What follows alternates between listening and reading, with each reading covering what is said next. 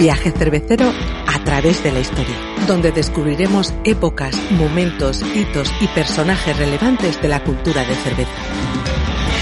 Quizás con una estrella Galicia en la mano.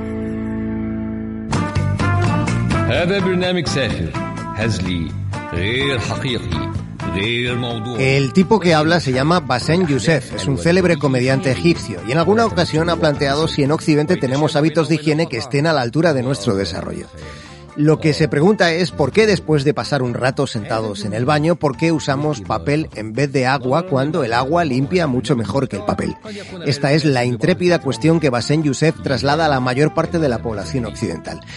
Y pone un ejemplo que puede resultar ilustrativo. Plantea que si nos manchamos las manos de pudín de chocolate, en ese caso, ¿qué preferiríamos para limpiarnos? ¿Una servilleta o el agua del grifo? El agua limpia mejor y además es más suave que el más terso papel higiénico de cinco capas.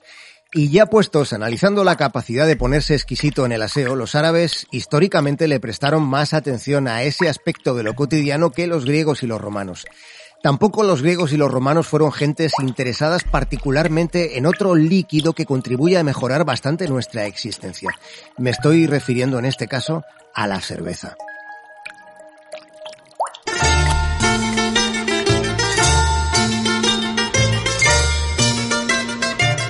La primera referencia a la cerveza en Occidente la encontramos en los textos del autor griego Arquíloco de Paros. Arquíloco vivió en un tiempo en el que Grecia comenzaba a abrirse a otros pueblos.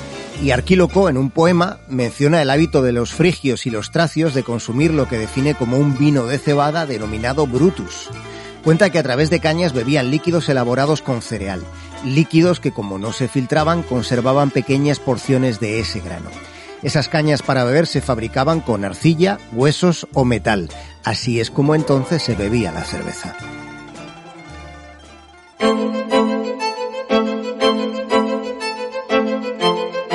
Otros autores griegos como Sófocles, Aristóteles o Esquilo también mencionan la cerveza en algún momento, pero mirándola con el prejuicio de lo que llega de fuera. Y algo parecido sucedió en Roma. Dionisio en Grecia era el dios del vino, el hijo de Zeus era una de las deidades más lustrosas del panteón olímpico. En Roma, Dionisio llevaba el nombre de Baco, era la mismísima encarnación de la diversión y los excesos. Y su presencia resultaba más suntuosa que la de Ceres, que da nombre hoy a un planeta enano y que tenía en el panteón romano una presencia minúscula en comparación con otros dioses. Era así, aun siendo Ceres la diosa de algo tan importante como la agricultura y la fecundidad. Pero sucedía que para los romanos el origen de la cerveza no tenía un mito primigenio.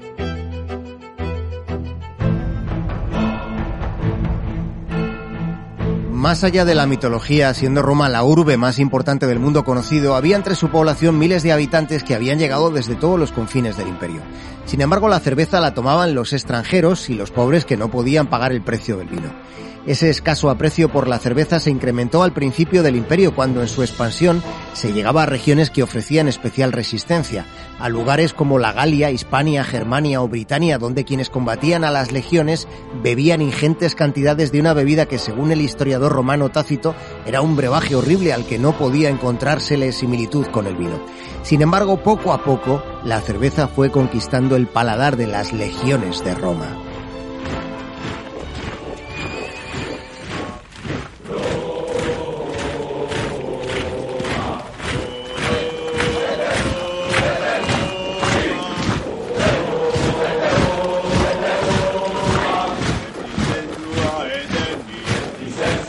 Con miles y miles de kilómetros de fronteras que proteger, Roma hubo de incorporar a su ejército soldadesca sin ciudadanía.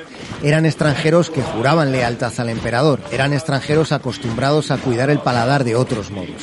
Y a cambio de ese juramento pedían saciar su sed. Los hallazgos que se han hecho en los yacimientos de lo que fueron campamentos militares romanos demuestran que la cerveza terminó siendo la principal bebida de los legionarios de Roma. Muchos de los nuevos soldados pedían un suministro constante de cerveza, lo que en aquel tiempo requería una logística considerable.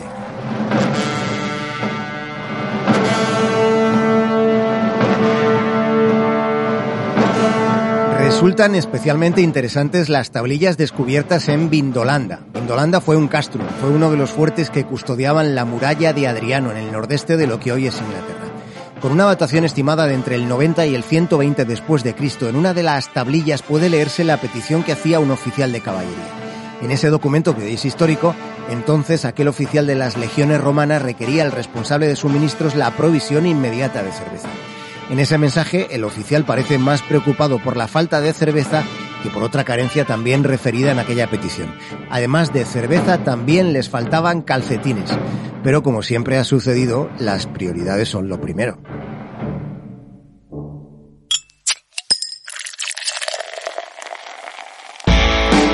Un viaje cervecero a través de la historia, donde descubriremos épocas, momentos, hitos y personajes relevantes de la cultura de cerveza. Quizás con una estrella Galicia en la mano.